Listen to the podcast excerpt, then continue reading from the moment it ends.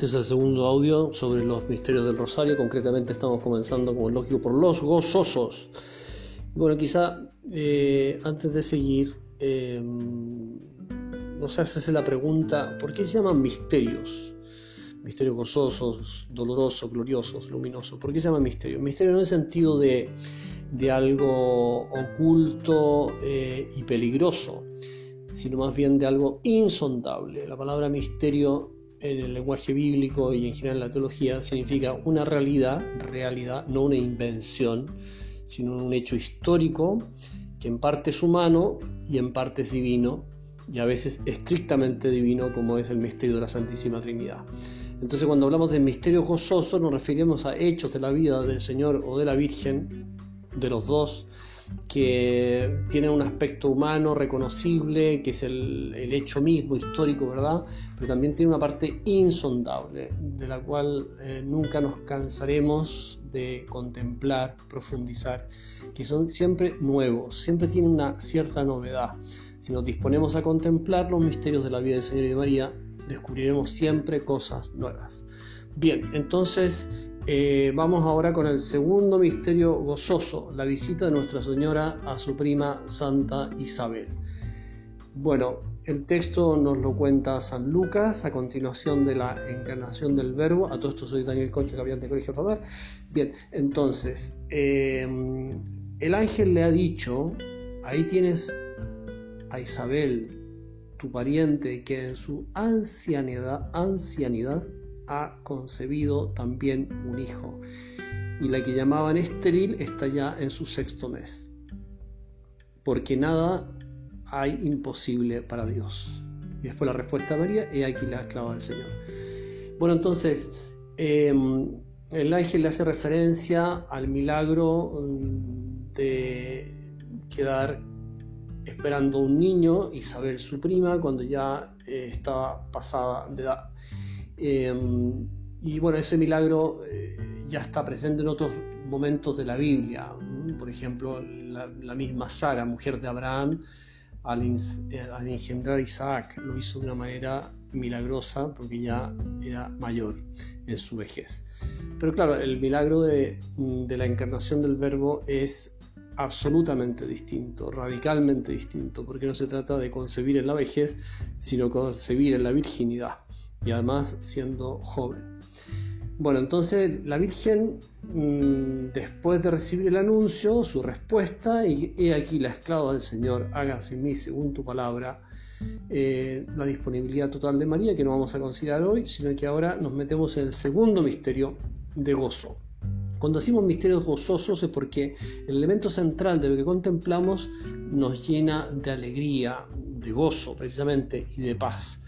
Pero también fíjense que todos los misterios, por supuesto los gozosos e incluso los gloriosos, tienen un elemento de pena, tienen un elemento de sombra, que uno lo descubre por ahí y se da cuenta que no hay mm, dulzura sin algo de agraz, no hay luces sin sombras, ¿verdad?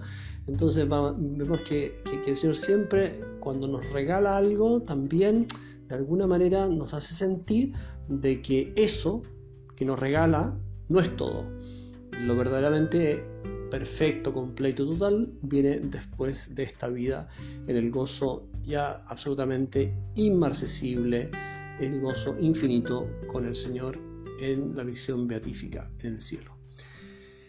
Por aquellos días, María se levantó y marchó deprisa a la montaña, a una ciudad de Judá, y entró en casa de Zacarías y saludó a Isabel. Em, el relato de San Lucas nos viene por María misma. Es ella la que le cuenta que una vez recibió el anuncio del ángel, lo que acabamos de considerar, el misterio anterior, se levantó y me fui deprisa a la montaña, a la ciudad de Judá a Incarim, que es la ciudad donde eh, eh, vivía Isabel y Zacarías. Es una distancia significativa, son 150 kilómetros, es una buena distancia la que la Virgen recorre, probablemente acompañada de José, para eh, visitar a su prima. Y, subrayemos esto, marchó deprisa, en latín cum festinazione se dice, es la agilidad del amor el amor es ágil, el amor no es lento, bueno, tiene un elemento de lentitud en cuanto que sea de a poco, pero una vez que amamos, somos ágiles para captar eh, la voluntad del otro que queremos. Eh, cuando hay un amor grande a Dios, cuando hay un amor grande al Señor, eh, nos resulta fácil captar su voluntad, muchas veces es así, y luego hay una prontitud para responder. Cuando alguien se demora demasiado y lo piensa demasiado, y le da vuelta y le da vuelta y lo patea y lo patea, y como no lo resuelve, no lo enfrenta, bueno, en el fondo ya podría hacer muchas explicaciones, pero al final hay una cierta debilidad en el amor ahí. Entonces pidámosle al Señor que nos dé un amor como el de María Santísima, que es un amor ágil, la agilidad del amor. La persona que ve algo y no lo piensa dos veces, después de pensarlo dos veces, puede decir, se lanza sabiendo que eso es lo que el Señor espera de ella o lo que los demás esperan de ella, que lógicamente se identifica con la voluntad de Dios y lo hace. Los santos, las santas han sido hombres y mujeres muy decididos, muy determinados. De esto habla Santa Teresa, por ejemplo, habla de tener una determinada determinación de hacer lo que Dios espera, se refiere a la santidad, de llegar a alcanzar la fuente de la santidad, pase lo que pase, ocurra lo que ocurra, ya sea que llueve, que truene, una determinada determinación. Y aquí lo vemos en el misterio de gozo de la visita a Nuestra Señora su prima Santa Isabel. Ella va con festinazione, deprisa, decidida, determinada a hacer lo que tiene que hacer, que es en este caso ir a saludar a su prima Isabel, participar con ella del gozo de su propio embarazo, el de Isabel, su prima, que será la madre de Juan Bautista, y por supuesto el misterio suyo que el Espíritu Santo le da a conocer. Es lo que viene contado a continuación. Y entró en Zacarías, perdón, en casa de Zacarías y saludó a Isabel. Y cuando yo Isabel el saludo de María, el niño saltó en su seno, Juan Bautista. E Isabel quedó llena del Espíritu Santo y exclamando en voz alta dijo, todo esto nos viene de María, ¿eh? todo esto es lo que María le cuenta a Lucas y Lucas nos lo cuenta a nosotros. ¿Qué dice, la, qué dice Isabel?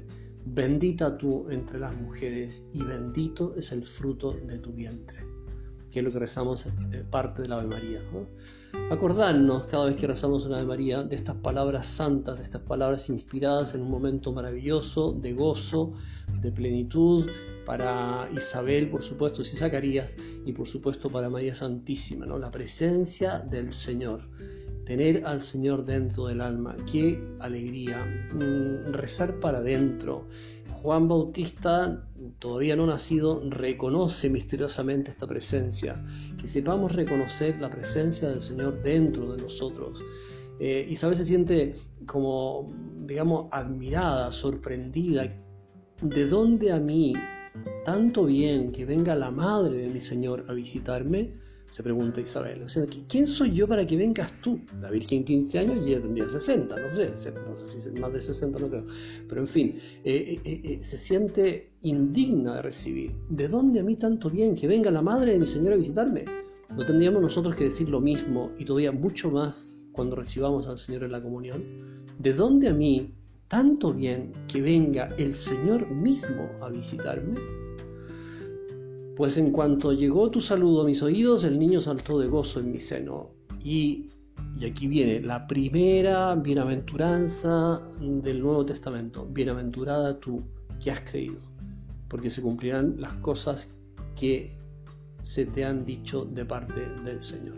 La primera bienaventuranza se refiere a la fe. Bienaventurada tú porque has creído. Y la última también, bienaventurados los que creen sin haber visto. Este misterio entonces es un misterio de gozo en la fe. La fe gozosa, el gozo de creer de verdad, de creer a Dios, de creer lo que el Señor nos inspira, creer lo que nos dice, poner los medios para cumplir su voluntad con prontitud, imitando en esto la agilidad del amor de María Santísima. Nos vemos.